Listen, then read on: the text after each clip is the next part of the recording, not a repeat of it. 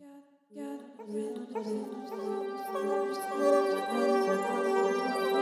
you.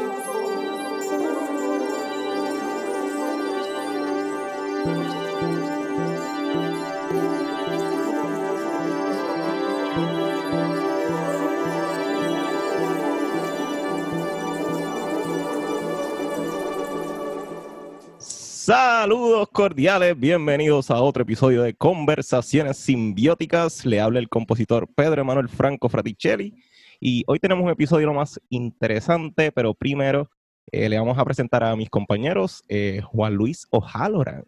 Saludos, saludos. A mi compañero Cristian García Roque. Saludos. Y a la favorita Elimar Alicia Chardón Sierra. Uh, hoy por fin eh, conseguimos una de estas figuras que siempre ¿verdad? habíamos querido, querido entrevistar. Es una de estas personalidades que no mucha gente eh, conoce, pero es sumamente importante, ¿verdad? En el, en el sentido, está, el sentido, ¿verdad? Teatral, eh, que quiero hablar mucho de eso, ¿verdad? Cómo es la música como teatro. pero también en el ambiente musical ha sido, ¿verdad? Una figura clave, por lo menos la música contemporánea, ¿verdad? Pero nada, eh, saludos a Nelson Rivera, bienvenido. Saludos, muchas gracias por la invitación. Eh, y pues nada, vamos a comenzar. Juan, eh, tira la primera pregunta. Bueno, este sería bueno para la audiencia, este, ¿verdad? pues, ¿quién es Nelson Rivera? Este, cuál es su formación este, y cómo entra al mundo del teatro, este, del arte y de la música contemporánea. En la música, yo comencé eh, en la Escuela Libre de Música de Atorrey, cuando estaba en su antigua sede. Esto es, yo hice allí mi séptimo, octavo y noveno grado. Cuando eso es cuando era el fanguito, perdona que interrumpa. No, no, no, no era el fanguito, estaba detrás de lo que es ahora, o lo que siempre ha sido la, estación de bomberos de... El bomberos de Atorrey.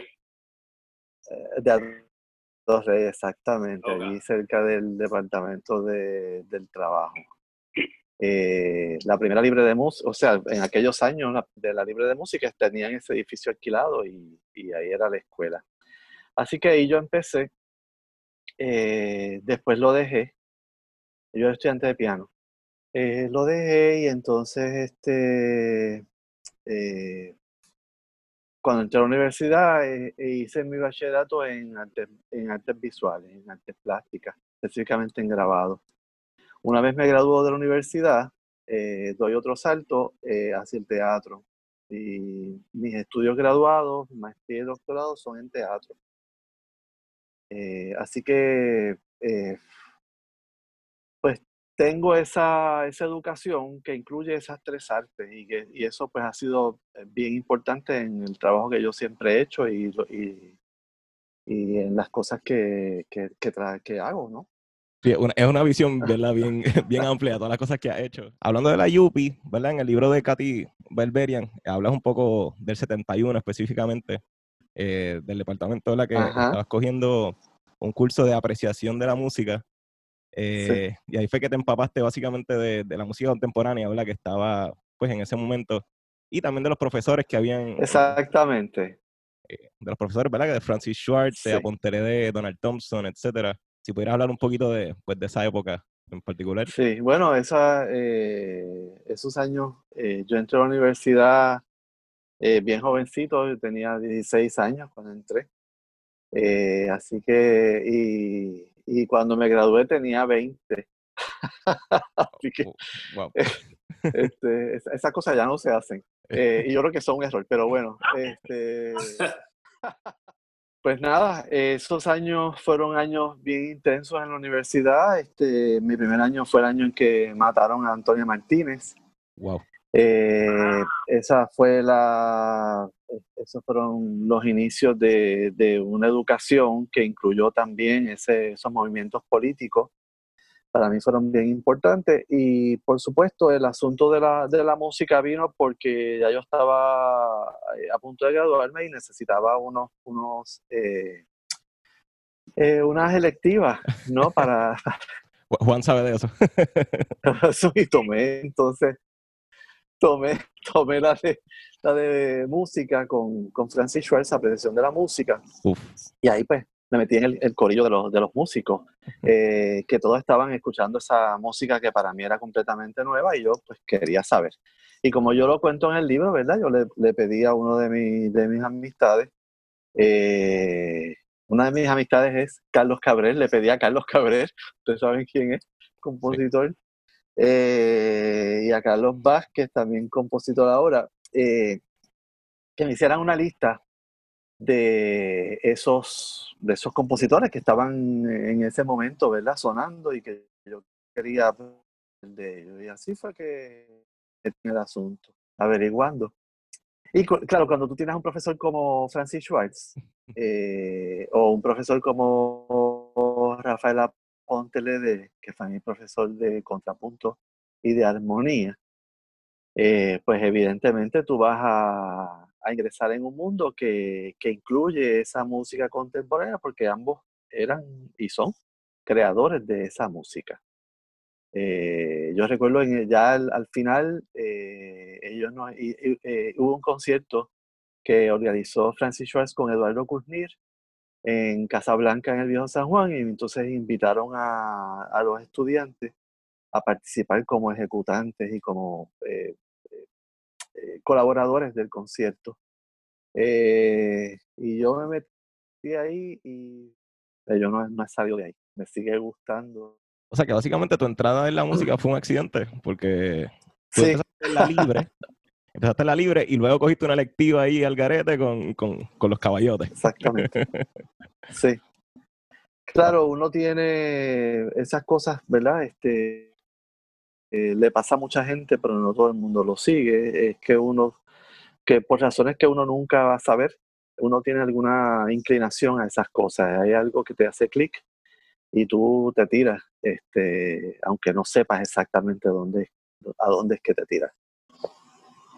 Sí, es verdad, una afinación. Por lo menos yo que, verdad, que mm. comencé a estudiar música, pero tengo como que este, este amor por el teatro también, así que te entiendo enteramente lo otro que me parece importante señalar es que desde el principio, para mí las artes en general eh, no están desligadas en ningún momento de la política y de las situaciones que se está viviendo constantemente.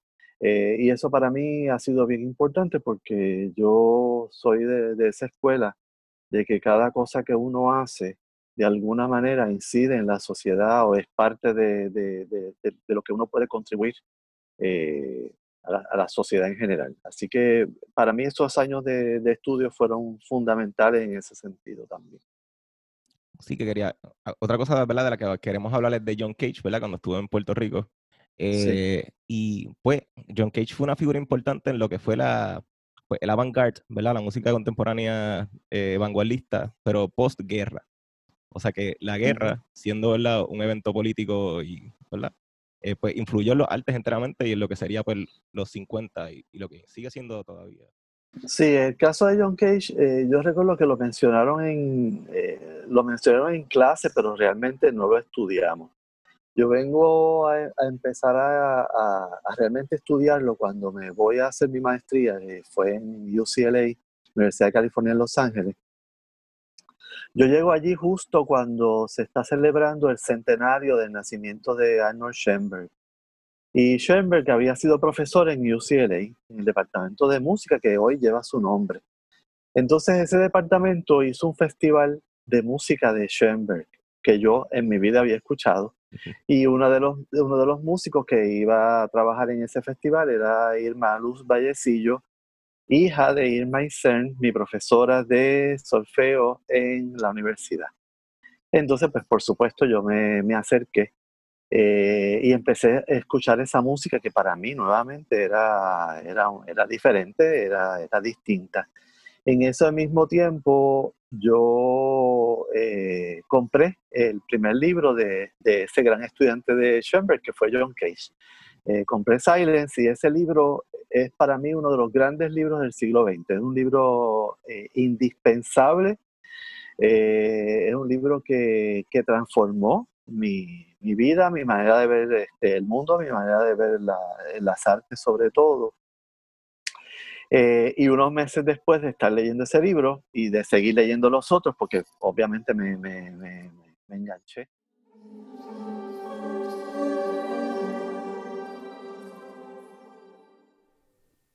Saludos, aquí una pequeña nota al calce de Julio. Eh, quisiera aclarar lo que Nelson va a estar contando durante los próximos momentos. El suceso que él va a contar ahora ocurrió en el intermedio de uno de los conciertos que él fue a UCLA como parte de la celebración del, centenario de Schoenberg.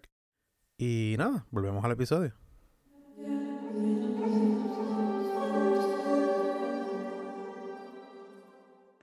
Fueron tres, fui a los tres y en el intermedio, de momento yo, estaba en el segundo piso del teatro, me fijo, yo digo, caramba, ese que está en el, en, la, en el foso de la orquesta es John Cage, que yo he estado leyendo, o sea, yo no, no, me había, no había hecho la conexión, ¿no? Yo decía, está ahí en, en vivo, es persona. Este, y entonces eso me, me, motivó aún más, ¿verdad? Escucharlo allí, escuchar su música este, ejecutada por él mismo todo eso me, me llevó a, a, seguir escuchando más y, y, bueno, nada, de ahí seguí, eh, aprovechando la, la, la, la, biblioteca de partituras que tiene la universidad, todas esas cosas, ¿no? Eh, así que por ahí empieza. Cuando él llega a Puerto Rico es en el año 82, ya, ya han pasado años de esto en mis estudios. Lo trae Francis Schwartz cuando era director del Departamento de eh, Actividades Culturales de la Universidad de Río Piedra. Eh, Francis fue director varios años eh, y claro, como músico al fin eh, hizo mucho énfasis en la, en, la, en la sección musical de ese programa. Aquí visitaron, gracias a Francis, visitaron ese teatro de la universidad, grandes músicos, eh, gente que si tú tienes que, si tú los quieres ver, tenías que irte a París o a Nueva York o qué sé yo y pagar cientos de dólares por, un boleto y aquí pues tuvimos la oportunidad de verlos gratis. Eh, yo recuerdo, por ejemplo, uno de los, de, los grandes recitales que vi ahí fue el de Alicia de la Rocha, eh, esa inmensa pianista, eh, haciendo repertorio en el cual ella era una, una mostra. Schumann, Ravel, ¿verdad? Este, extraordinario. Y la, eh, y entonces él decide invitar a la compañía de Merce Cunningham eh, a presentarse en el teatro y, y, también a John Cage porque se celebraban los 70 años de, de su nacimiento. Así es que ahí es cuando empieza realmente mi relación él, con Cage, eh, porque él eh, llega en marzo del 82, en el verano, de, en ese mismo verano yo viajo a Nueva York, lo visito y de ahí en adelante, los próximos 10 años, él muere 10 años después. Esos 10 años yo todos los años lo visité. Nos vimos a menudo. Hubo un año que yo estuve viviendo en Nueva York y, eh, y nos visitábamos eh, regularmente. Eh, una persona que, con la cual tuve una relación personal de amistad, ¿verdad? Además de, de la cuestión profesional. Eh, ese año que estuve en Nueva York, aproveché para hacerle una entrevista sobre Latinoamérica, que se publicó en el catálogo que hicimos eh, para el centenario. En el 2002 hicimos una celebración para el centenario de Cage en el Museo de la Universidad, eh, ahí en Río Piedras, y pues, la, la, entrevista esa completa que le hice se publicó finalmente en ese catálogo, junto con dos ensayos más que escribí para la, para la ocasión.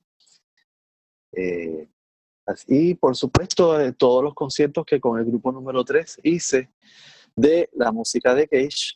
Eh, grupo número 3 empieza en el año 81-82 y el repertorio mayormente fue Cage, no fue el único, ¿verdad? Pero, pero hicimos una buena cantidad de, de su trabajo en todos esos años que estuvimos trabajando hasta el año más o menos 96. Nos volvimos a reunir en el 2012 para el centenario, 30 años después. ¿Verdad? Que, que ayer en el centenario eh, hiciste una, una, exhibición con... Sí, una con... pieza de Cage. Esa exhibición es una obra de Cage para museo. Eh, sí. una obra maravillosa y además pues hicimos tres conciertos de la música de Habla un poquito sobre esa exhibición porque sé que eh, la recolección de obras era al azar también sí. y, y toda la... Él aplicó, eh, él aplicó los principios de su música, que es usar el I King, el libro de los cambios chinos, eh, usarlo para escribir su música, pues lo mismo hizo para hacer la curaduría de la exhibición. Esta es una exhibición que no tiene un curador como tal, no hay una curaduría como tal en una exhibición, pues usualmente tú tienes un tema y tú escoges las obras que van a estar y las colocas de tal manera que el tema salga, ¿verdad? Pero aquí se le pidieron a, se le pidió a 40 instituciones con eh, colecciones de arte en Puerto Rico que prestaran una obra de su colección. Eh, y el lugar donde se iban a colocar en el museo eh, iba a estar determinado nuevamente por el azar. Eh, cuál obra de esas que nos iban a prestar se iba a colocar. Toda, toda la selección y, y el sitio donde se colocaban era totalmente al azar. De tal modo que es una exhibición que no tiene ningún, ningún tema en general ah, y, y, tú se lo encontrarás o no cuando esté terminada, pero realmente antes de empezar el proyecto tú no sabes en qué, en qué va a acabar. Completamente aleatorio. Completamente al azar, exactamente. Eh, y fue maravilloso. yo comenté antes de ver la exhibición completa, yo dije, uno podría esperar quizás un retrato del país a través de lo que las instituciones de este país han pensado que es importante guardar para generaciones futuras. Eh, eso yo pensé, ¿verdad? Esas son las colecciones. Tú guardas algo para que en el futuro la gente lo tenga, porque tú piensas que eso vale la pena guardarlo.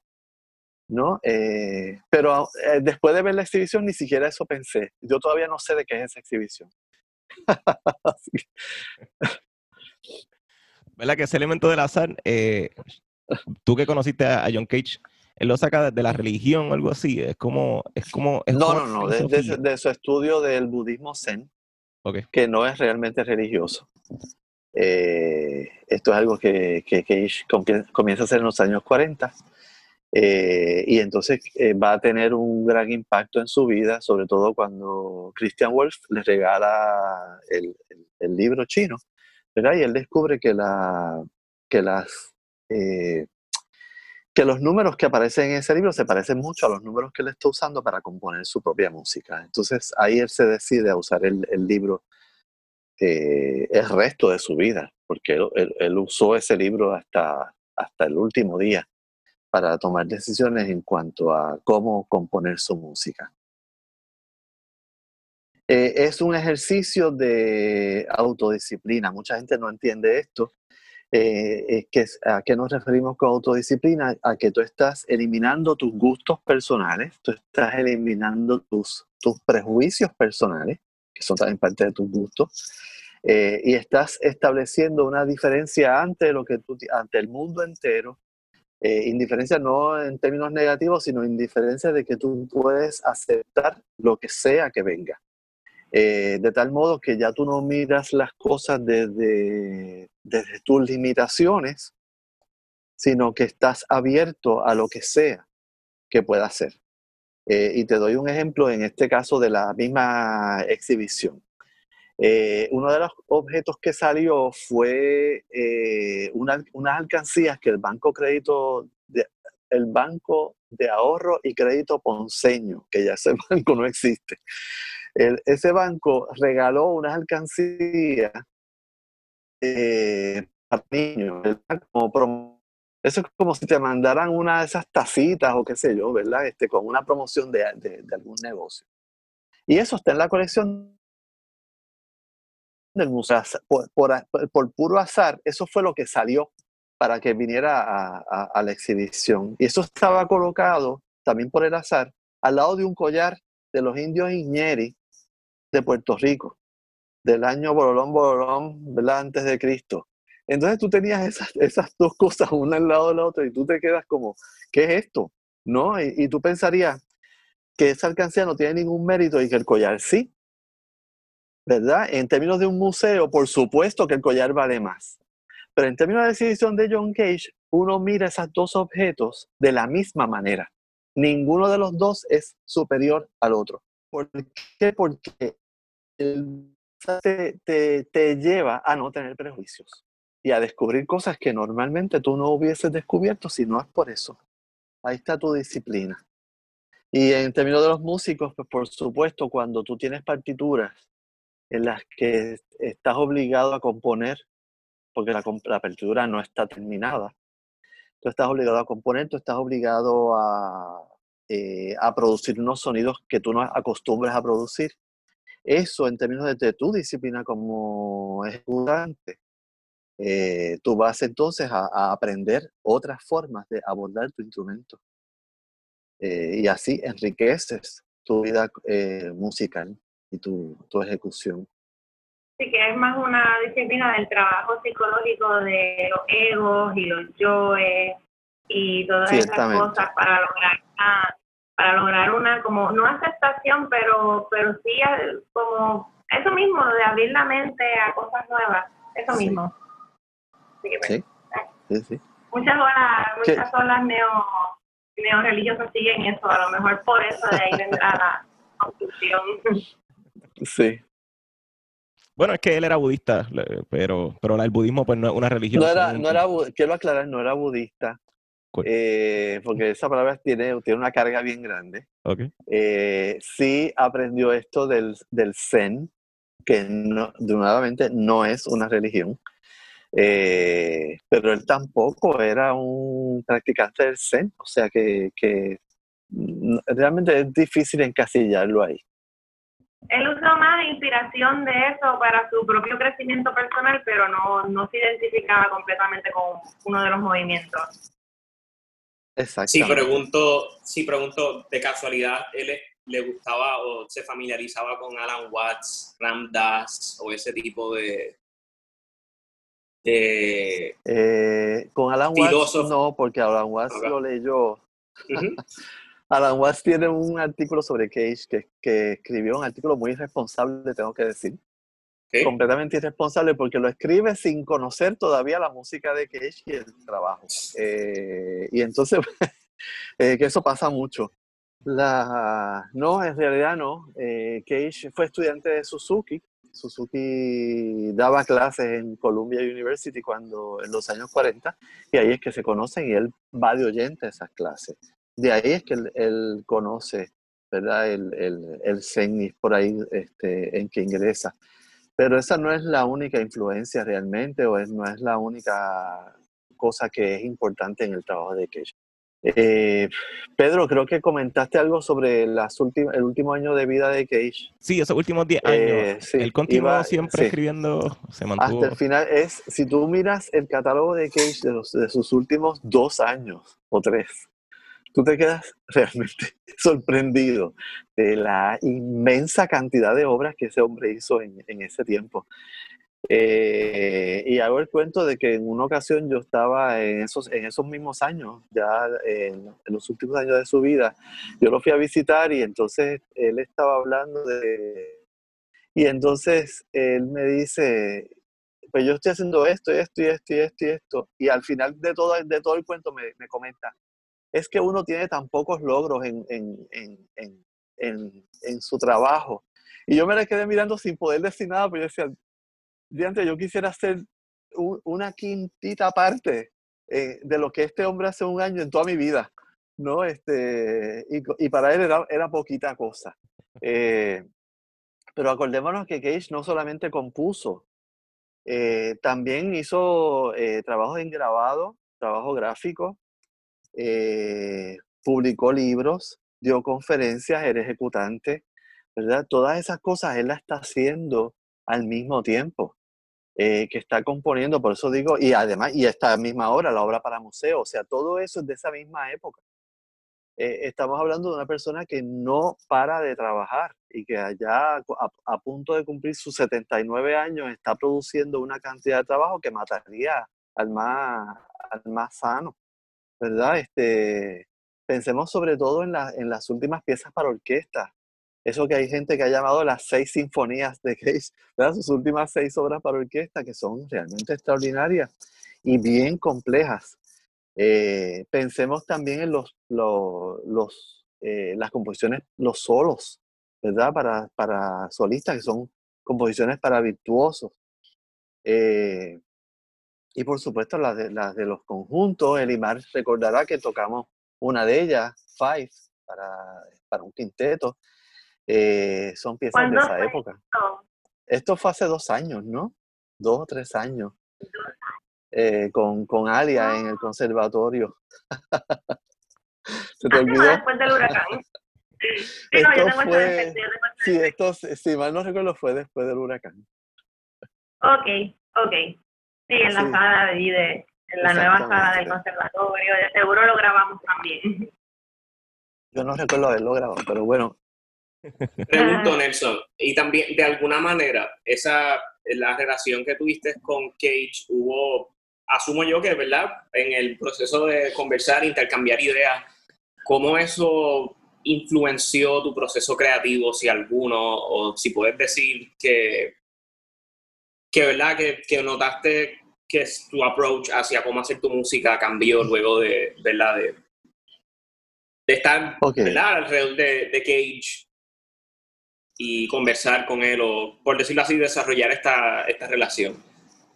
Bueno, yo, yo recuerdo, eh, esto no, no, fue algo que me lo dijera a mí, sino que eh, haber leído que en una ocasión eh, que unos estudiantes, estudiantes de composición, le preguntaron eh, qué consejo tenía para, para ellos, para una persona joven que estaba empezando en el mundo de la composición.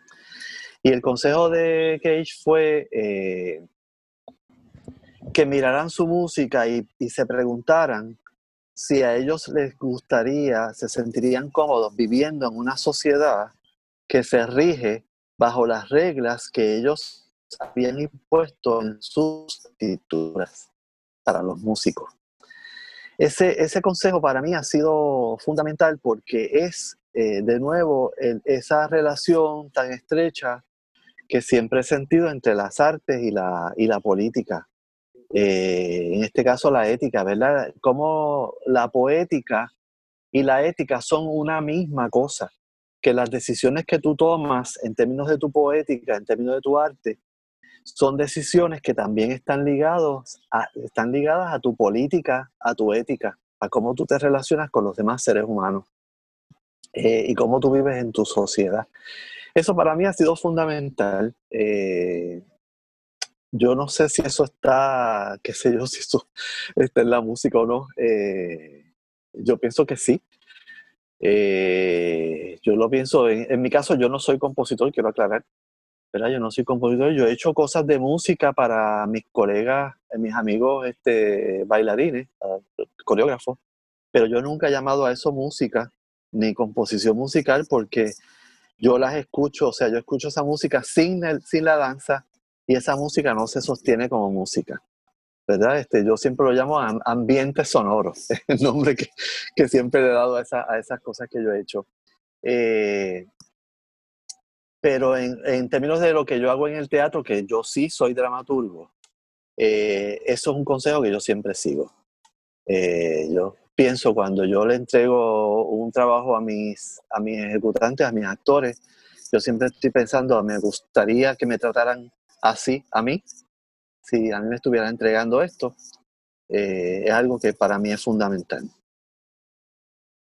ahora que menciona este teatro, ¿verdad? Eh, ¿De dónde sale eh, el nombre, este sucio difícil?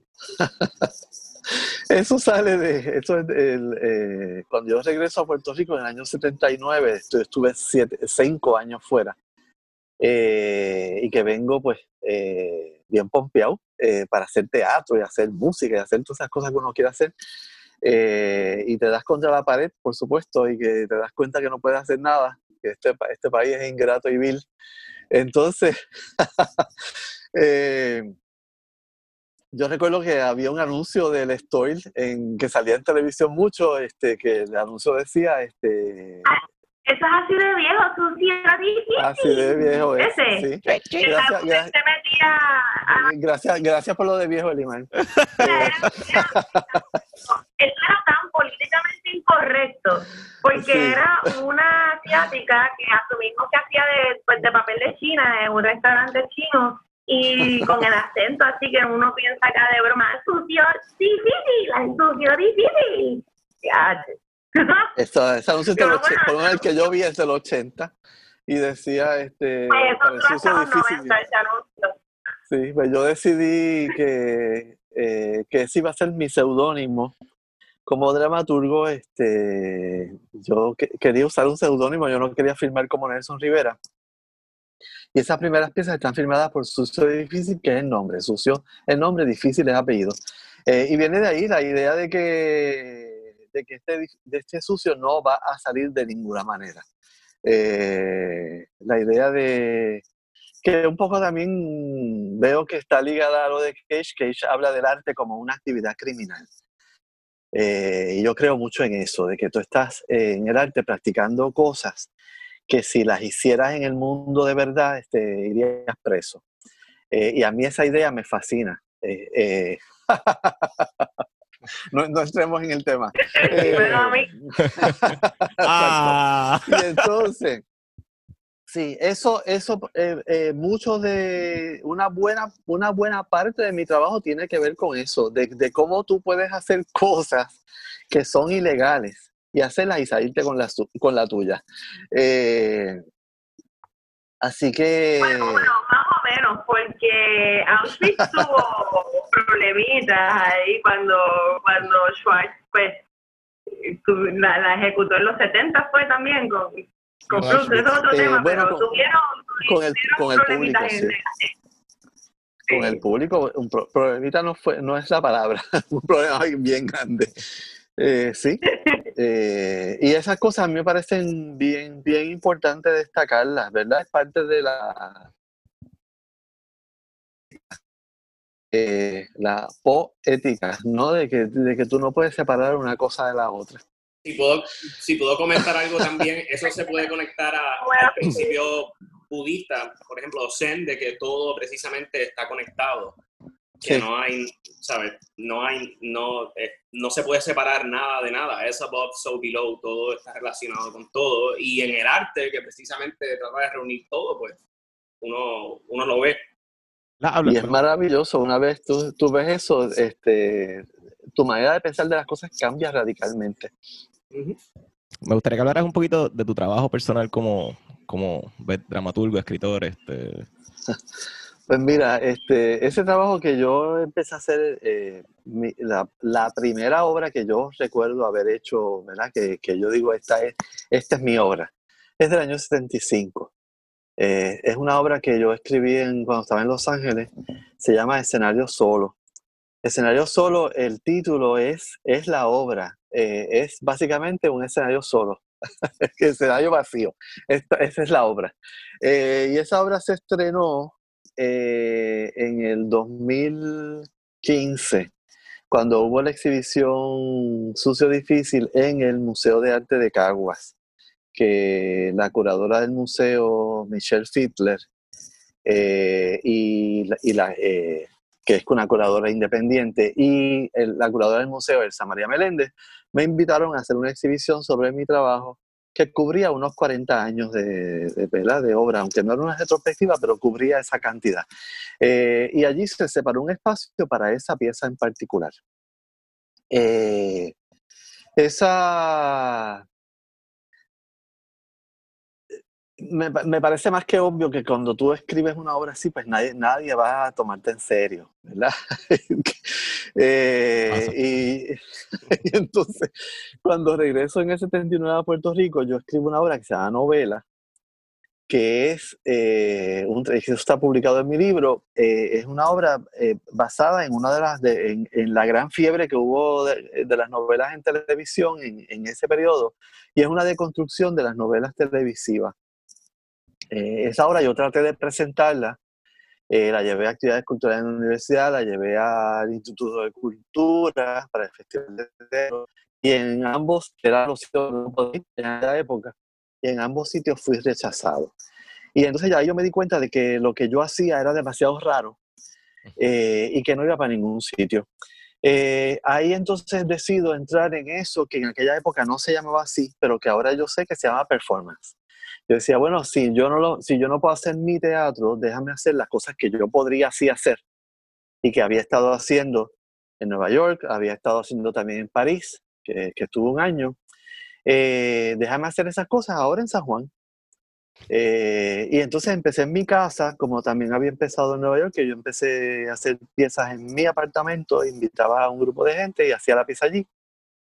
O la hacía en el apartamento de alguna amistad, la hacía... Esto es algo que yo aprendí en Nueva York, lo que se llama el downtown scene, ¿verdad? De los años 70, de que tú... Yo, por ejemplo, fui a casa de Meredith Monk, a un concierto de Meredith Monk, ¿verdad? Ese tipo de cosas que uno hacía. Eh, o se presentaba el conjunto de Philip Glass en, en, el, en, el, loft de yo no sé quién. Y entonces uno iba allí. Eh, yo tomé esa idea de, de, esos años de estudio y entonces pues tú ibas a mi casa en Río Piedras a, a, oír este, cosas o ibas a, a sitios, ¿verdad? Pues en, en la calle a, ver mi trabajo. Y por ahí yo empecé y poco a poco tú vas creando un cuerpo de trabajo que eventualmente 30 años después, en mi caso, 30 años después, llego, llego al Teatro Francisco Arribí en el año 2005, que se estrena El Maestro con eh, Teófilo Torres. Eh, y es a partir de esa fecha que yo, para mí es la fecha en que yo nací, para como quien, como quien dice, como dramaturgo en este país, que la gente empieza a mirar mi trabajo como un trabajo legítimo. E inclusive la gente empieza a mirar hacia atrás y empieza a, reconocer también que ese trabajo tan raro que yo hacía antes tiene, sí tiene sentido. En el 2010, o sea, cinco años después del maestro, se estrena Sin Título, que eso también fue allí mismo en ese teatro, en el, en el Victoria Espinosa, que está detrás de la Rivi. Eh, Sin Título es una obra que yo escribí en el 1995 y en el 95 nadie la quiso ni siquiera mirar, ni siquiera quisieron leer el texto. 15 eh, años después se estrena eh, porque uno de los, de los actores la había leído en el libro y me, y me dice, ay, esta, esta, obra está interesante, vamos a hacerla. Eh, de otra manera se hubiese quedado en el, en el papel. Así que, bueno, hago el cuento para que vean que uno, no quiero ¿verdad? salir con el cliché de decir el que persevera triunfa, porque no es eso. Pero lo que quiero decir es que que uno, si uno, si uno sabe lo que uno está haciendo, eh, uno tiene que seguirlo haciendo independientemente de, los, de la gente que tiene alrededor te diga que, que, no. Eh, eventualmente, si lo que tú estás haciendo tiene valor, yo sí creo que va a salir. Si no tiene valor, pues va a desaparecer como cualquier otra cosa y eso también está chévere. Eh, eso no es verdad, no es, lo importante es que uno se mantenga trabajando que uno, que uno mantenga la disciplina de seguir haciendo las cosas independientemente de cómo se reciben. Porque tú no sabes por qué la gente puede rechazar o inclusive aplaudir tu trabajo. A lo mejor, a lo mejor ese aplauso es equivocado. ¿Ves? Eh, es, eso, eso tiene que, ser una práctica. Eh, lo importante no es lo que sale, es, es, tu práctica, tu disciplina como artista. Eso es lo que tú tienes que cultivar. Porque si, eso es una, si esa es una práctica buena, eventualmente saldrá y será bueno. Eh, y sabemos que en el mundo de las artes la, la aceptación o no del público es, es bien subjetivo. Totalmente, o sea, ¿cuántos artistas del pasado no han sido realmente olvidados por, siglos y de momento hay un siglo que alguien dice, adiós, pero mira, tal y tal cosa, ¿verdad? Este, ¿Qué pasó que nadie se fijó en esto? Eh, y, lo, y lo mismo, gente que era extremadamente popular en una época, dos siglos después nadie quiere saber de ello.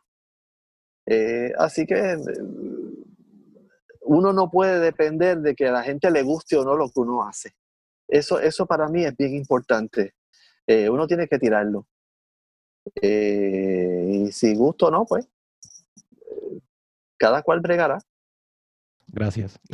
Y eso lo aprendí, eso dicho de paso lo aprendí, esta es una actitud la aprendí de Cage. Me siento tan identificado ahora mismo. Yo creo que muchos, mucha gente en Puerto Rico, nuestro ambiente es bien pequeño, es un ambiente bien mezquino, siempre he dicho, aquí la gente protege mucho su esquinita y esta es mi esquinita, esta es mi esquinita. Eh, es un error. Tú tienes que abrir tu esquinita, tenemos que abrir todas nuestras esquinitas porque una vez dejamos de la esquinita, la esquinita se hace bien grande y se sigue añadiendo y eventualmente tenemos un espacio enorme que deberíamos tener hace rato y no lo tenemos porque estamos siempre pegados de nuestras propias capillitas. Eh, eso es necesario recordarlo. Eh, a mí me parece eh, en, ese sentido importante. A mí me molesta mucho, por ejemplo, lo he visto mucho en el conservatorio, han dividido este, ese mundo musical, de que los de un grupo no ven lo que hacen los del otro grupo, eh, porque eso no me gusta o eso no es, o qué sé yo qué cosa. Este, es un error. y yo quisiera, me encantaría, por ejemplo, yo quisiera ver, eh, en términos del conservatorio, cómo los, hay varios, varias agrupaciones musicales, cómo esas agrupaciones se mezclan. Eh, esa agrupación que solamente hace música, digamos, popular, que un día se tire y haga cage. Eh, ese grupo que solamente hace cage, que un día haga una rumba. y así sucesivamente. ¿verdad? Este, a mí me encantaría que aquí no se han hecho, yo, yo traté esto, lo intenté, eh, el coro y la orquesta sinfónica del conservatorio que hicieran para, para, el centenario, quería que integrarlos y que hicieran este, las piezas para coro y para orquesta de Cage. Eso hubiese sido hermoso. Eh, pero mm, no hay realmente la, la, posibilidad y, y es penoso, porque eso nos haría crecer muchísimo. Eh, y lo mismo, ni hablar de la, del repertorio puertorriqueño, que, que, no se toca, este, se toca muy poco.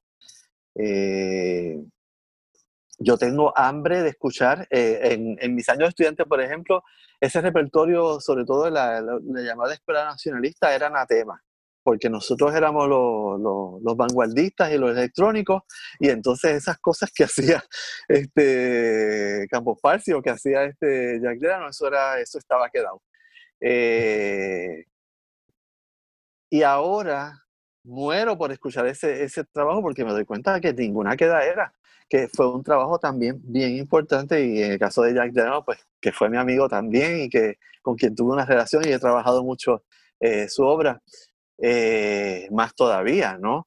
Eh, así que yo quisiera que, esos, esos grupos se, mezclaran, ¿verdad? Y que, y hubiese una, eh, nos pudiéramos todos simbióticos.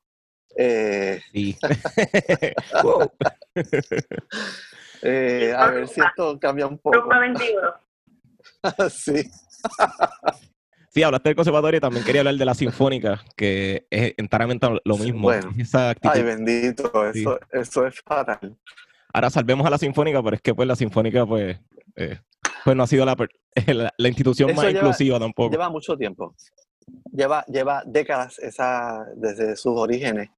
Esa orquesta tiene ese problema. Les recomiendo, si nunca lo han hecho, el libro que publicó la Universidad de Puerto Rico, la editorial, eh, que recoge las críticas que escribieron Francis Schwartz y Donald Thompson para el San Juan Star en los años 70 y 80 y 60. Eh, es, esas críticas son una historia de la música en Puerto Rico que uno se queda con la boca abierta. Las luminarias, primero que nada, las luminarias que vinieron a este país Concert Life en Puerto Rico, creo que es que se llama. Life, sí, Concert Life en Puerto Rico. las luminarias que vinieron aquí que tú, que tú no te puedes no te puedes imaginar que esa persona estuvo aquí. Es, que, es, que, es, que, es, que, es inconcebible. Eh, y lo segundo, la discusión de ellos dos en torno al Festival Casarse, en torno a la orquesta, que es eh, fundamental para entender por qué todavía a estas alturas la orquesta sigue donde está. Y eso, que hay que decir también que la, primera orquesta sinfónica era una orquesta mayormente de músicos extranjeros, eh, que no es el caso ahora. A mí me, encanta ver en, nuestra orquesta hoy día eh, que la mayoría son, son eh, músicos puertorriqueños, ver tantas mujeres que antes tampoco había. Eh, Mucha gente joven también. Eh, me encanta gente joven y, y, algo que me fascina también es ver gente de tantos colores de piel distintos. Eso es fantástico, ¿verdad? Este, y esas cosas no son boberías, esas cosas son bien importantes, porque la orquesta en sus orígenes no era así. Falta el director, Roselín. Eso mismo. Eh, ese hombre que tanto amo, Roselín Pavón, gran persona, eh, un gran músico, una persona que ha hecho muchas, muchas cosas por este país y que yo siento que no se le ha tratado con toda la deferencia que, merece, pero bueno, ese, ese, es nuestro país, eso le pasa a tanta gente aquí que... Tenemos ganas de cambiar eso, maybe haya una entrevista en el uh. futuro para eso. eh, hablando, me gustaría hablar, hablando de esa obra, es la de escenario solo. Eh, espérate, ¿era escenario solo? Sí, escenario solo. Eh, ¿Tiene algo que ver con, la pieza de Cage 433? Eh, eh, a lo mejor no, me, imagino que sí, tiene algo que ver con eso. en mi caso, el, el, asunto del escenario solo es que, para mí es el espacio del, escenario. Y para mí el escenario siempre es el, el del Teatro de la Universidad de Puerto Rico. Ese para mí es el, escenario platónico. O sea, cuando yo pienso en escenario, ese es el que pienso. Eh, para mí es un espacio mágico, donde absolutamente todo puede suceder. Eh, y por eso es que en esa obra, pues, el escenario está solo, ¿verdad? Porque es el sitio donde tú puedes proyectar toda tu, toda tu imaginación, eh, donde literalmente cualquier cosa podría estar y, suceder. En el caso de Caguas, que teníamos una plataforma allí, esa, ¿verdad? Se construyó para la exhibición. Eh, hubo gente que fue a hacer obras allí. Eh, y siempre recuerdo este, que era muy conmovedor, ¿verdad? Porque el espacio te invitaba a tú a hacer un trabajo. Y eso era, esa, esa era la obra. ¿verdad? Este, allí además de teatro hicimos, hicimos este, performance, hicimos eh, música. E hicimos un concierto muy lindo, ese concierto fue precioso en, memoria de, Pedro González, eh, le dedicamos a Pedrito eh, con, con Iber Román, cantando una de sus composiciones, Cristina Vives y Armando Rentas tocando una pieza de Cage,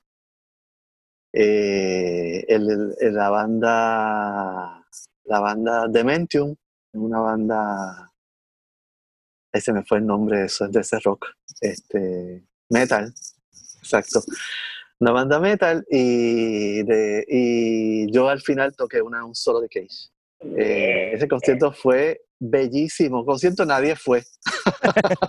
Ah. este, habíamos, qué sé yo, que este, como 20 personas allí. El mal. Bueno, los primeros eh, conciertos de Roy Brown fueron así. El primero fue de 13 personas, creo que fue. Así que es algo que nos toca a todos. Eh, no, son, no son cuántos van, son los que van. Exactamente, así es. Así es.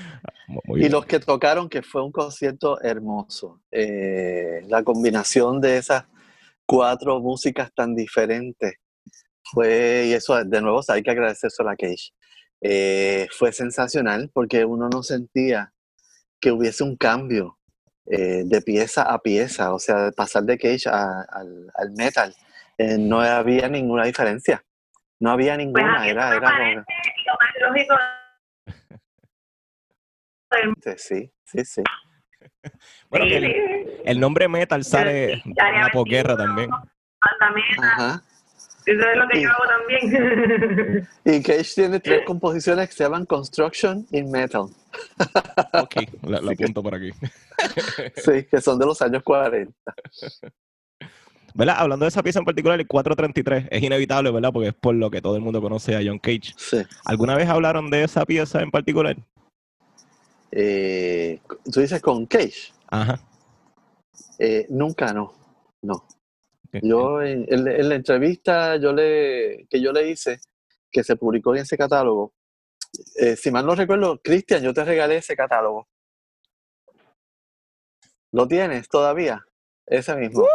Eh, se lo vas a tener que prestar a tus compañeros. Sí, no, estaba en proceso va, a cambiar, va a cambiar. Estaba en proceso de digitalizarlo página por página. Eso no lo puedes hacer. ah, no, eso está mal. Ah, pues, porque le, porque le, estás, le estás quitando, este, e, eso se vende en el museo no sabía, era para compartirlo aquí dentro del podcast. Por, ellos sí. Exacto, para propósitos de research, no para... no lo pongas porque esos son los ingresos de, ese, museo que no tiene chavo, ¿verdad? Y que, y que puede vender, mira, lo que vale son 10 pesos, ¿verdad? Y tú tienes ah, una pues. buena publicación, así que este, vale la pena Está excelente, de verdad. Es un hermoso libro y, usted, no, y no lo digo, ¿verdad? Con eh, sin modestia, es que el libro es bueno. Eh, es un buen libro y tiene esa entrevista, eh, tiene el, diario que, se, que lo publicamos, que fue un proyecto que yo insistí mucho en eso y, nos dio mucho trabajo. El diario que Cage escribió en Puerto Rico, ese, ese diario pues estaba, hubo que digitalizarlo nuevamente porque cuando él lo escribe y lo publica, pues no había este, la cosa digital eh, tuvimos que reescribirlo completo para poderlo publicar en esa. Eh, fue, maravilloso y tuvimos que también pedirle permiso a, a la editora de Cage, ¿verdad? Para, para eh, poderlo poner ahí. Así que es algo que, que, merece ser visto. Y, y la entrevista, esa entrevista era sobre su relación con Latinoamérica. Lo que pasa es que, que de momento la entrevista se iba por otros lados. y a mí me interesó preguntarle por cómo él soportaba los motines que se formaban en sus conciertos, sobre todo en los años 60 y 70, que muchos de ellos terminaban en verdaderos motines. Eh, el más famoso de estos motines fue en, en Milán, cuando él ejecutó Empty Words, que es una composición para voz sola, que, que dura dos horas y media, la grabación existe, y tú lo que oyes es la, el público gritando eh, y, insultándolo y en un momento una muchacha salió del público, se trepó en el escenario, le quitó los espejuelos para que él no, no pudiera seguir leyendo eh, y así sucesivamente. Cage nunca paró su ejecución, siguió y terminó las dos horas y media como si no estuviera pasando nada. Eh, al final le dieron una ovación. y para colmo de males, esto fue que, me parece genial fue en la fue un concierto que se hizo ante 4.000 personas en, el, en, una edición de los festivales de, del Partido Comunista eh, Italiano. Así que, y este era el Festival de la Juventud Comunista. Eh, qué cosa más genial. Eh, y entonces, eh, yo le pregunté cómo él bregaba con eso, ¿no? Y, o sea, cómo, y entonces me hizo varios cuentos de, de, de, otros conciertos, ¿verdad? Donde pasaron cosas similares. Eh, un concierto en Yugoslavia donde la gente fue esperando que mataran un gato en el, en el escenario, porque alguien había dicho que mataban gatos en, en la música contemporánea. Eh, y fueron a eso, y entonces hubo un motín porque no mataron al gato, ¿verdad? y él me dijo, bueno, cada vez que yo veo que la gente se molesta, es para mí una señal de que voy en un buen camino. dije, bueno, pues, muy bien. sigue, más bien, sigue. Exacto. ¿Verdad, eh, Nelson? ¿Cuál es tu secreto? Es que, ¿cómo tú conoces a todas estas personalidades? ¿Cómo, lo logras? Eso, ok, eso eh, tengo que decir, en el mundo de la música, para mí eh, estoy igual que tú. Yo me sorprendo la gente, las personalidades musicales que yo he conocido en mi vida y que no han sido porque yo he querido hacerlo. O sea, se ha dado puramente por azar. Es, son cosas inconcebibles. Que yo mismo digo, ¿cómo a mí me pasó eso? Yo no lo sé. Es que son cosas que pasan. En el teatro, que es mi verdadero campo, yo no he tenido eso porque yo casi no conozco el teatro. Eh, fuera de los de Puerto Rico y cuidado. Eh, pero en el campo de la música yo he conocido gente que yo todavía digo, pero, ¿cómo es posible que yo haya dado con esto? Y empezó desde el momento mismo en que me fui, empezó en Los Ángeles. Eh, en Los Ángeles, cuando ese, esa, cosa de, de Schoenberg, y Malú Vallecillo, que la mencioné, era la, la, la pianista. Tocó en, eh, en, en, varios de los conciertos. Y entonces, como yo era puertorriqueño y había sido estudiante de su mamá, eh, pues me comuniqué con ella, nos hicimos, hicimos una bonita amistad. Y entonces ella me invitaba a su casa eh, y me quedaba los fines de semana en su casa. Se da esto de Schoenberg y yo estoy este fin de semana en su casa y Bethany Beasley, la cantante, no sé si la, la conocen, una especialista en la música de Elliot Carter, y una gran cantante de Schoenberg y entonces escuela vienesa. Bethany Beasley es la solista y está ensayando con Irma Luz en la sala de su casa. Entonces yo estoy sentado en la escalera mirando esas, esas dos divas, ¿verdad? porque eso es lo que son, eh, hacer ese trabajo. Eh, y unas semanas después, el hijo de Schoenberg invita a todos los músicos a su casa, que es la casa donde vivía Schoenberg, a, un, a una recepción ¿Y quién va a esa recepción? Pues Nelson Rivera y iba también de cola. Entonces yo he estado en casa de Schoenberg, yo he estado jangueando con el cuarteto La Sal que tocó el segundo concierto de, el segundo cuarteto de Schoenberg. Y por ahí empezó la cosa. Llega John Cage, yo voy de presentado a donde John Cage y le digo, saludos, yo soy Nelson Rivera de Puerto Rico. Y él me dice, ah, sí, de allí es Francis Schwartz. Y digo, sí, mucho gusto conocerlo.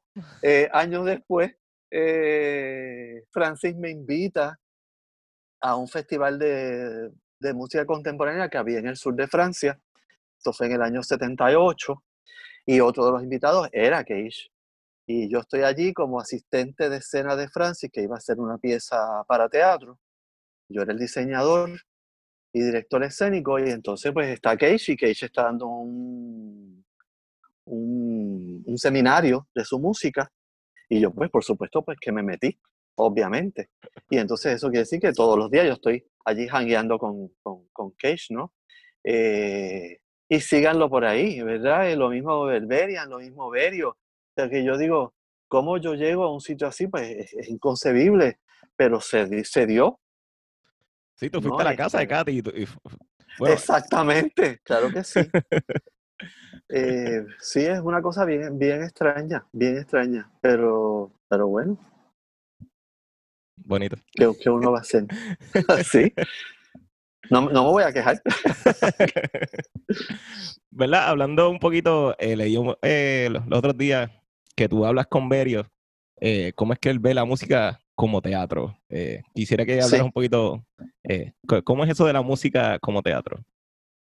Bueno, lo primero es que para Berio, él lo dice en uno de sus, ¿verdad? En uno de sus textos, tú no puedes dividir los gestos del, los gestos del músico de lo que está tocando.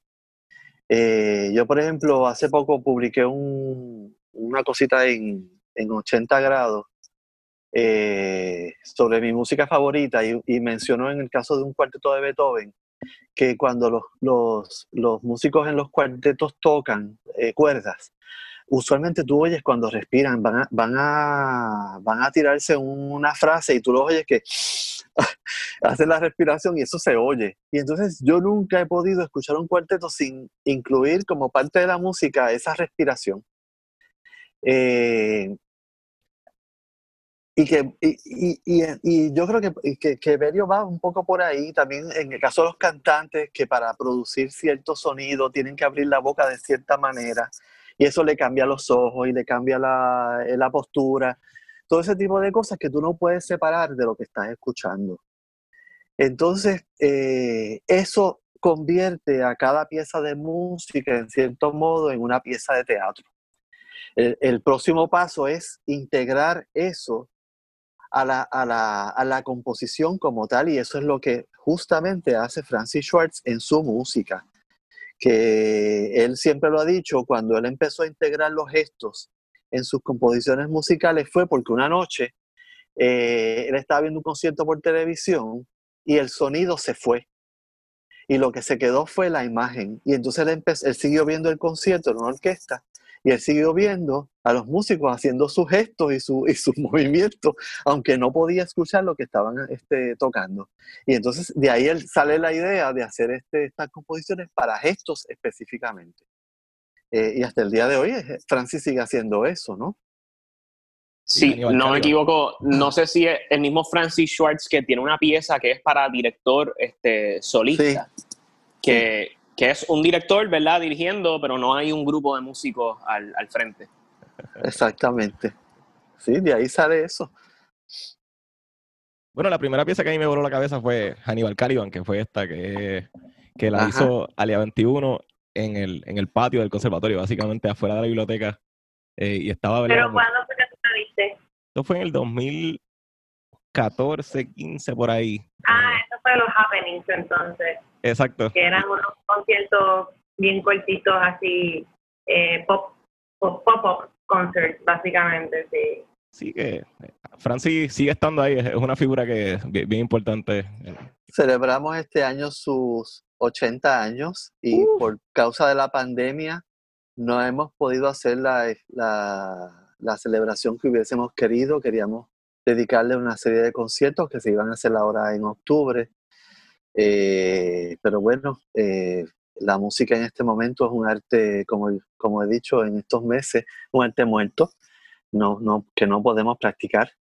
Eh, estamos en espera de, la vacuna. a, ver, a ver si, si nos podemos este, reunir de nuevo. Sí, no solo la música, ahora mismo hay un movimiento que... bueno, la danza y todo, todo el teatro, sí. Sí. Bueno, y que, todo lo que conlleve reunión de gente. Todo. sí. Eh, bueno, ¿y, qué estás haciendo ahora, Nelson? En la pandemia.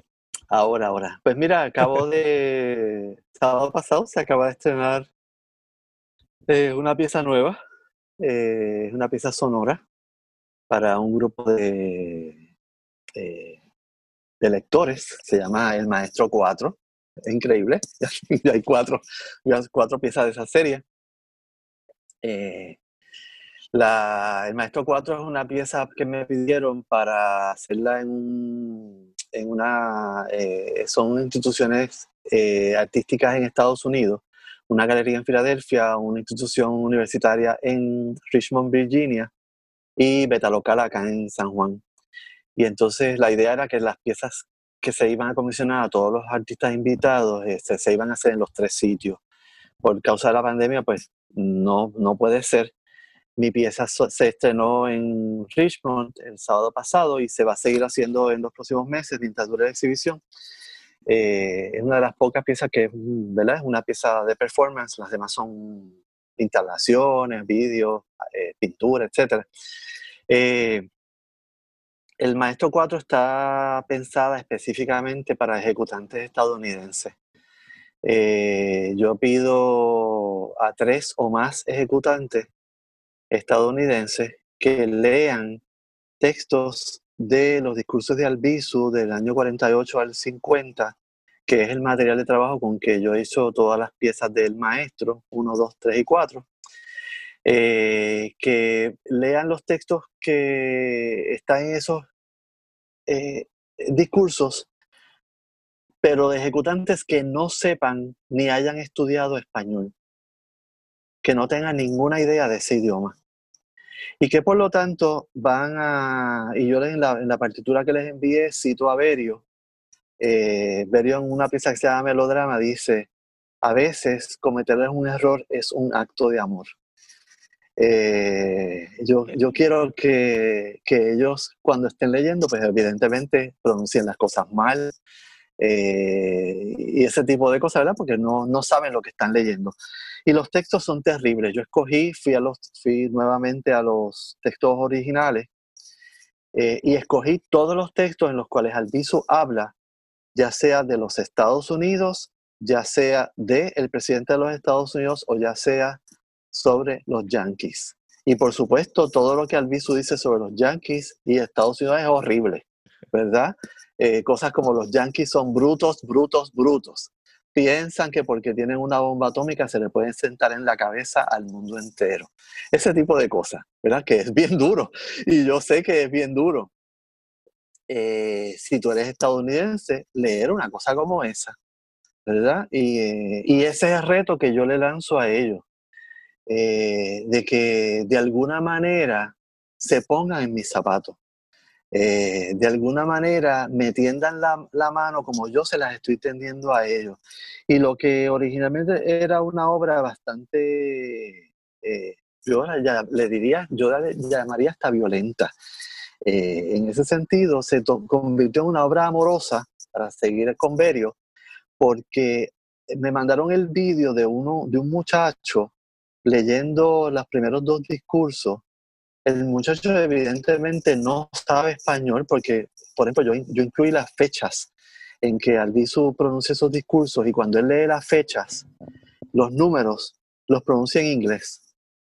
Por ejemplo, dice 21 eh, de marzo de 1949.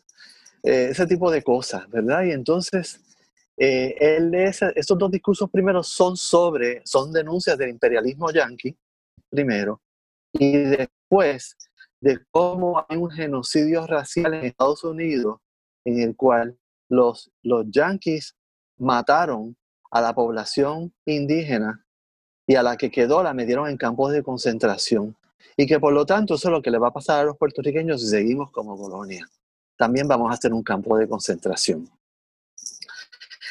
Pero a ese muchacho leer eso, eh, en una parte del aviso menciona al general Jackson.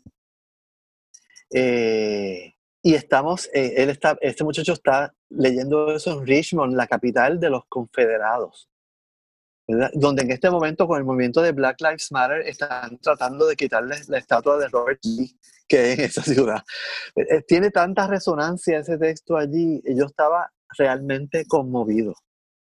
Eh, y sentí que de momento ya no éramos yo y el enemigo, yo y los opresores, sino que ahora estábamos todos juntos. Éramos todos parte de una misma lucha, que es una lucha eh, anti, antigenocidio racial, antiimperialista, racismo ¿verdad? una lucha en la, que, en la cual estamos todos eh, metidos en ella por, por, por un asunto de justicia y de que tiene que haber justicia para todo el mundo, por igual. No puede ser para unos sí y para otros no. Así que eh, eso para mí hace, es otro ejemplo de cómo el arte puede ser tan poderoso.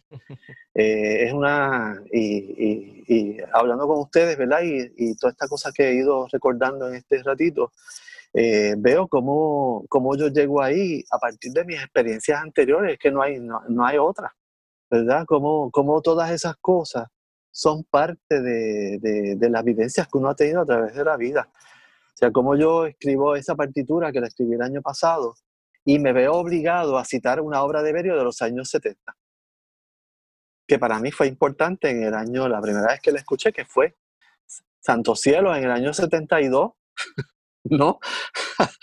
eh, que quién, quién estaba vivo en esa época. Ustedes no, por ejemplo. no.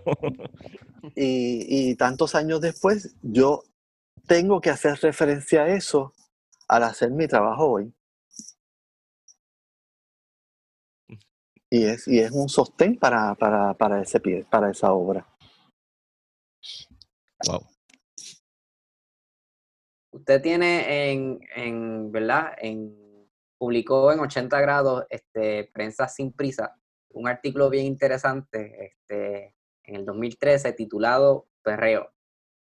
Y verdad, ah, pues aquí discutimos pues, el ambiente musical en Puerto Rico y pues indiscutiblemente eso forma parte de, ¿verdad? Nuestro soundscape, nuestro, nuestro ambiente sonoro.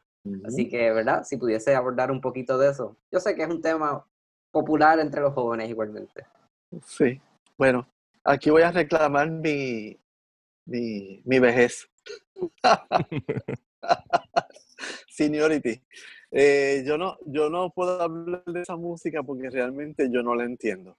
Eh, no, no apela para nada. Eh, yo siempre pensaba cuando yo era más joven, yo siempre decía, ay, yo no entiendo por qué la gente joven, la gente vieja no puede, no puede escuchar la música de los jóvenes. Yo cuando yo sea viejo, yo no, yo voy a escuchar todo, sin prejuicio ni nada de esas cosas. me duró hasta más o menos, este, qué sé yo, hasta que cumplí los 50 por ahí. Pero ya a mí se sentía algo, ya yo no entiendo esa música de la gente joven. Es que, es que no la entiendo. Y yo el, el, el, el rap, eh, el trap, nada de eso, o sea, eso que hace Bad Bunny, yo, es que yo no sé por qué la gente escucha eso, no lo entiendo. Eh, yo, por ejemplo, me senté no hace mucho eh, como todo el mundo estaba escuchando Bad Bunny, yo me senté este, en el piano y a, tocar una melodía de Bad Bunny y descubro eh, que son tres notas, do, re, mi, eh, mi, re, do, re, mi, do, do, mi, re, todo el tiempo. Y entonces yo estoy fascinado, ¿no? De cómo tú puedes hacer toda una canción con, con tres notas. y no eres Philip Glass. como las letras a mí me parecen horrorosas. O sea, yo no, yo no entiendo esas letras. Eh, el, el, tan porque es que suenan el, el, suenan todos todos son igual o sea todos los versos terminan en la misma vocal eh, la misma cosa la misma cosa. Llego, y yo siempre pienso y me sorprende que me pregunten porque yo siempre pensaba bueno a los, me imagino que los muchachos del conservatorio escuchan esto porque les gusta bailar y qué sé yo, porque, porque eso es verdad, es, es, lo que les tocó en su momento. Pero yo estoy seguro que ellos, ellos no, pueden, no pueden escuchar esto seriamente porque ellos, ellos saben que, que, la música tiene más de tres notas y más de, más de un solo ritmo. Eh, y me imagino que saben también que se escribe poesía y que la poesía, este, y sin embargo, este, veo que a ustedes les gusta.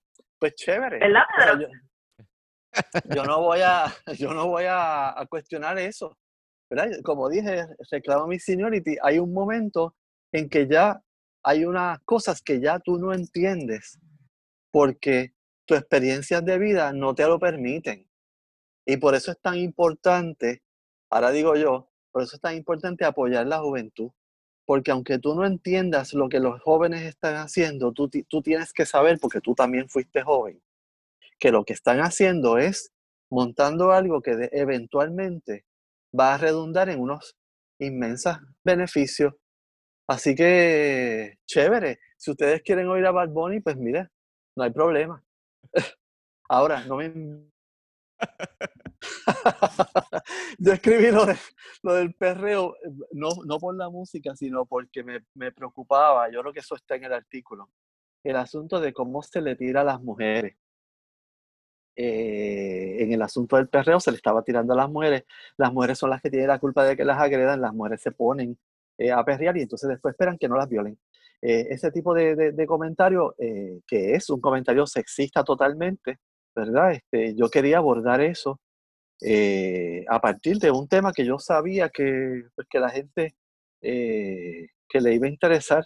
Es bien triste eh, y siempre he pensado que me pregunten sobre ese artículo porque yo, yo, desde que salió publicado yo lo dije, es una pena, yo escribo sobre cosas tan interesantes, pero todo el mundo lo que ha leído ha sido el perreo, está leyendo sobre el otro. pero lo dejé para el final, lo dejé para el final. Había que mencionarlo. Tantas, tantas cosas edificantes que yo he escrito y mira, me salen con el perreo. Eh, no falla. Bueno, Pero nada, ustedes dirán, ah, parece Pedro que a ti te gusta mucho el perreo. Eh, lo escucho de vez en cuando. Te toca a ti este, hablar sobre eso.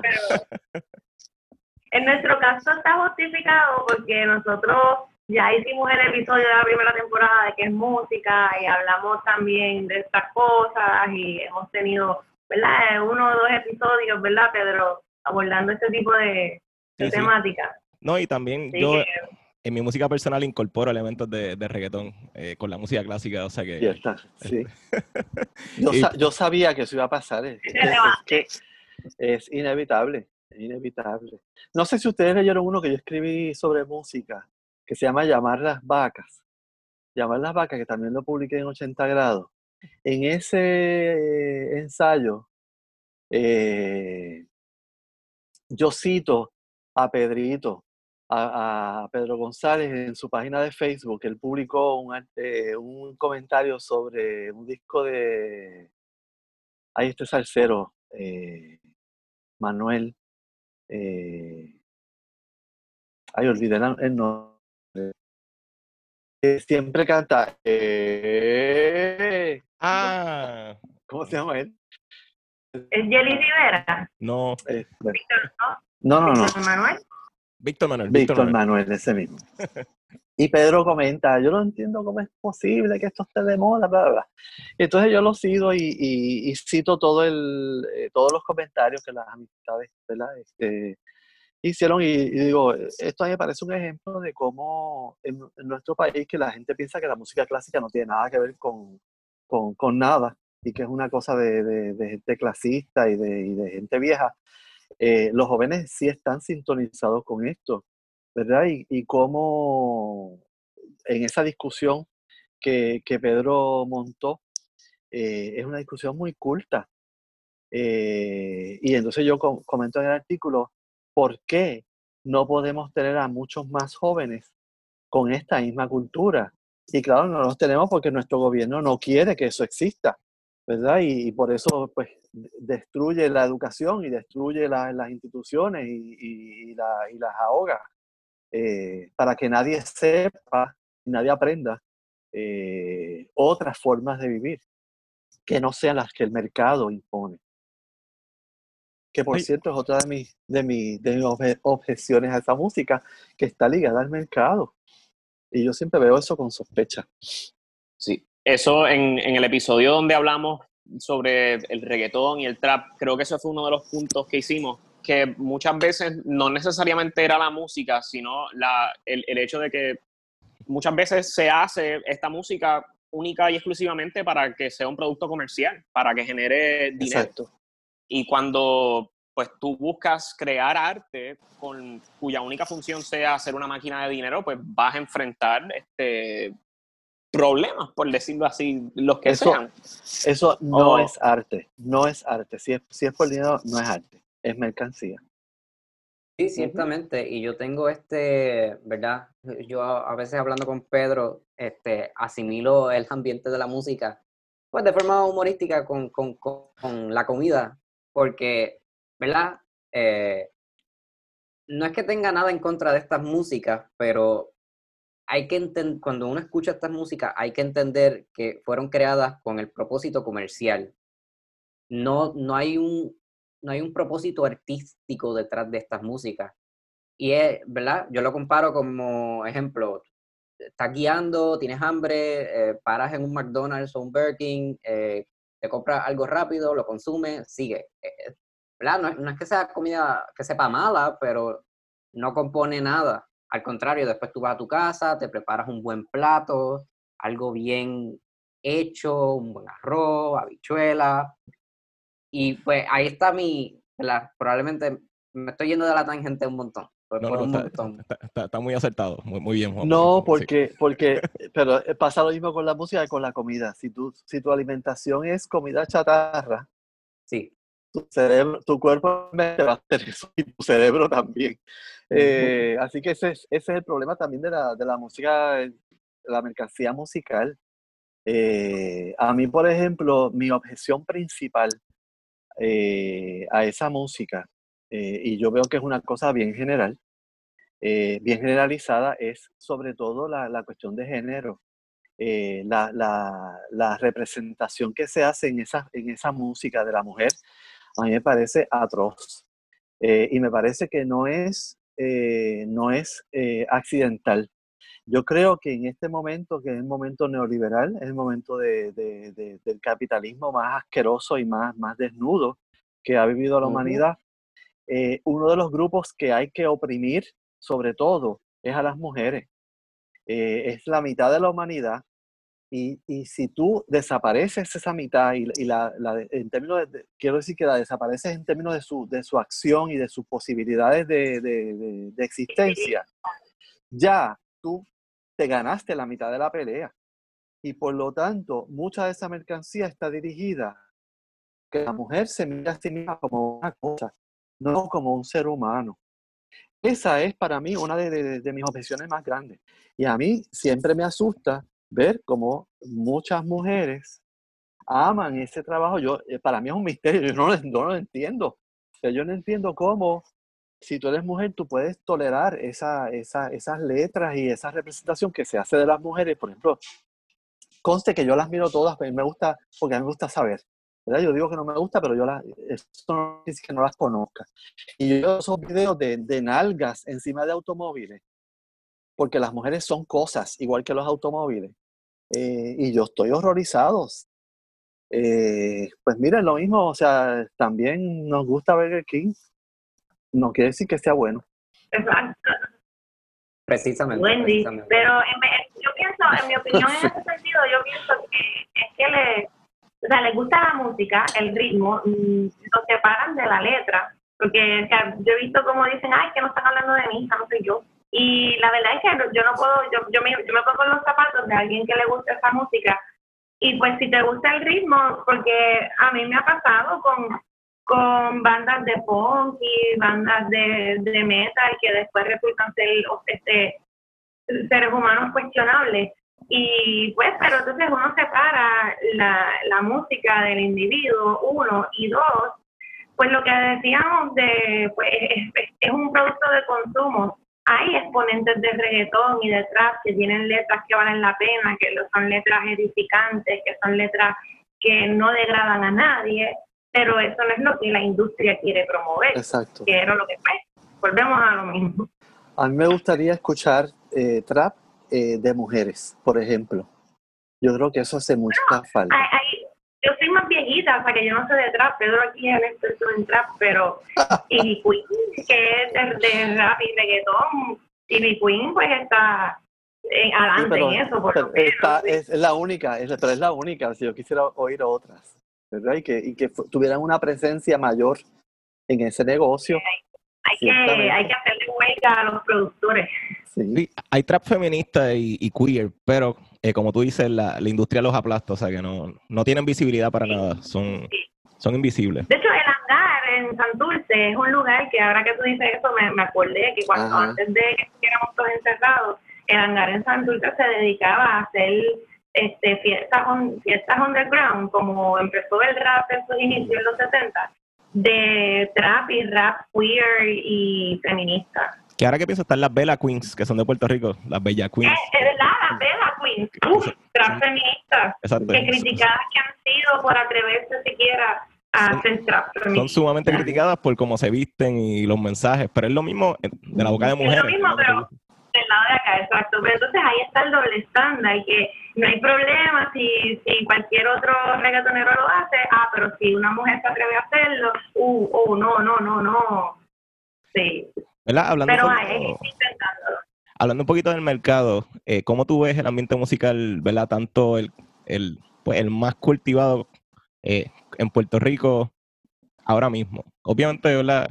Es un poquito complicado, pero ¿cómo tú lo ves y qué tú piensas que hay que hacer o qué podríamos hacer los jóvenes como para mover un poquito la cosa? Ay, ay, Pedro, yo, yo no sé ni, ni, cómo contestar eso, ni, ni, ni, cómo pensarlo realmente. Yo no sé. Yo eso lo, lo pienso muchas veces, eh, pienso, lo que pienso muchas veces es la situación de los músicos aquí.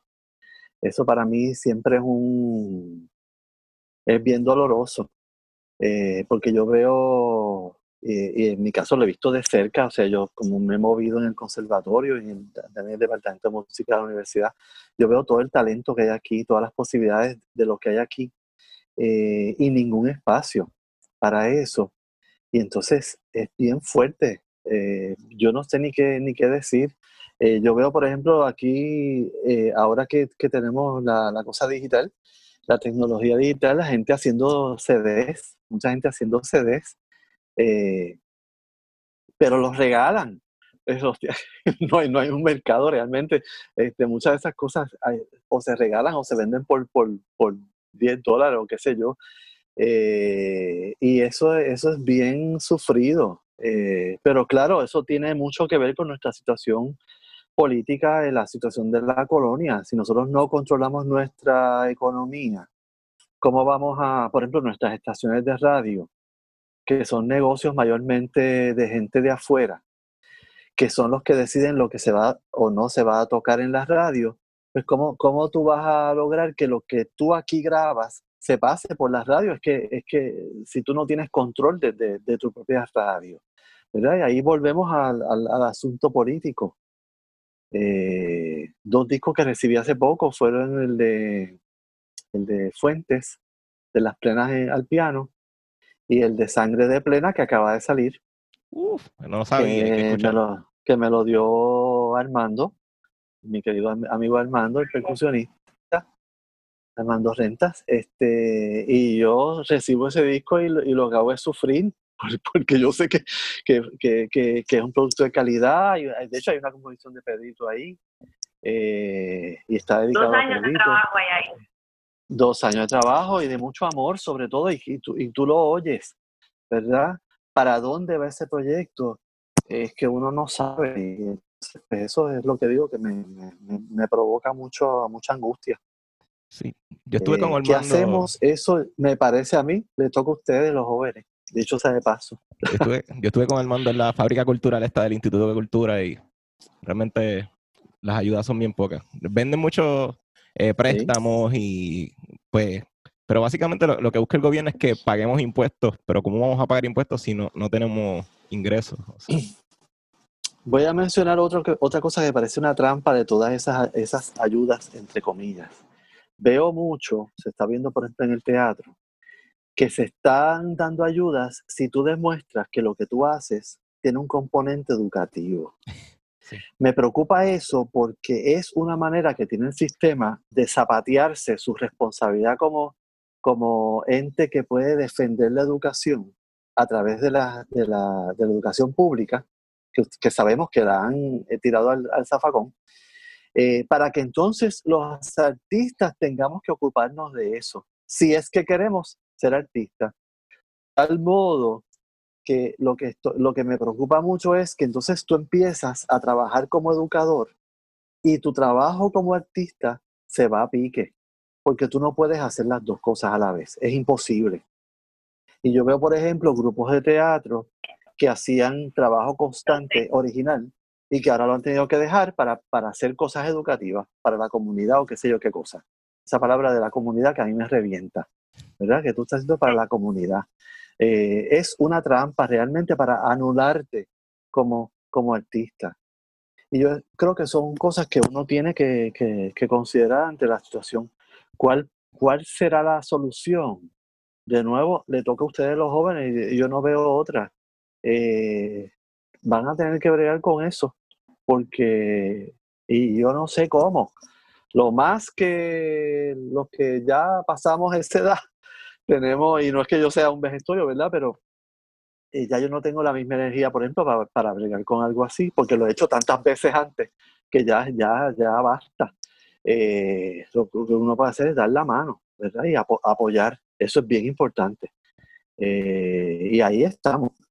Pero cómo resolverlo es algo que ustedes tienen que, que bregarlo porque también las circunstancias son bien distintas a las que yo tenía cuando tenía la edad de ustedes. Eran, eran otras, otras, otras situaciones. A la edad de ustedes había todavía la posibilidad de educarse públicamente. Yo tuve una educación pública excelente. La universidad donde yo, donde yo estudié ya no existe. Esa universidad que compraba partituras de Berio. En los años en el año 70 comprando partituras de Berio, eso no existe ya. ¿Verdad? Este, así que es otra cosa. Bueno, Corilla, ¿algo más, algo más que decirle aquí a, nuestro invitado? uh, realmente muchas pues gracias. Eh, sí, yo realmente espero que puedas volver porque siento que hay tantas cosas de las que hablar eh, pero pienso que ha sido una, primera buen encuentro eh, y que la gente te conozca porque eres, una personalidad, ¿verdad? Eh, sumamente importante la cultura y hace, hacen falta tus palabras y más gente como Bueno, muchas gracias. lo que hace falta realmente es el trabajo de ustedes y que, que, no lo dejen caer.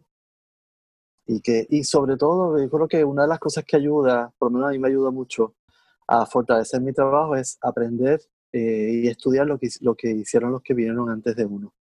Eh, eso es bien importante, porque entonces ahí uno se da cuenta de que uno no está solo eh, y de que lo que uno está haciendo tiene una historia, tiene una trayectoria. y recordemos que en el ambiente colonial se supone que los colonizados no tenemos historia, no existimos, nunca pasó antes nada. es bien importante conocer que antes, antes de nosotros sí hubo gente que también se fajó eh, y que estuvo haciendo estas cosas y que dejó mucha obra, eso yo creo que es bien importante. Eh, tanta gente que dejó cosas bien significativas para que nosotros más adelante siguiéramos. no nos olvidemos de eso. Bueno, gracias. Eh, bueno, y pues nada, eh, esto ha sido otro episodio de Conversaciones Simbióticas. Eh, le el compositor Pedro Manuel Franco Fraticelli y mis. Uh, ¿Dónde los conseguimos en las redes sociales? A mí me pueden conseguir en Peter Frank 7. Eh, Cristian, ¿dónde la gente te puede conseguir? Pues bien fácil. Antes que todo, muchas gracias Nelson por acompañarnos hoy. Y me pueden encontrar en Instagram como Tenor Boricua. Bien fácil. Elimar, ¿dónde la gente te puede conseguir? En Facebook, mi nombre completo, Elimar Alicia Chardon Sierra, y en Instagram, Caribbean Rock Metal. y Nelson, no sé si tienes alguna red social, pero ¿dónde la gente te puede conseguir? Estoy retirado de mi página de Facebook, pero existe todavía. Eh, estoy, retirado por, por, por, el ambiente tóxico que hay en ese lugar. Eh, sí. Así que nada, ahí estoy. Sí, excusamos también a nuestro compañero Julio que está en su maestría y haciendo otros proyectos, pero pronto lo tendremos con, con nosotros. Y pues nada, esto ha sido otro episodio de Conversaciones Simbióticas y será hasta la próxima. Uh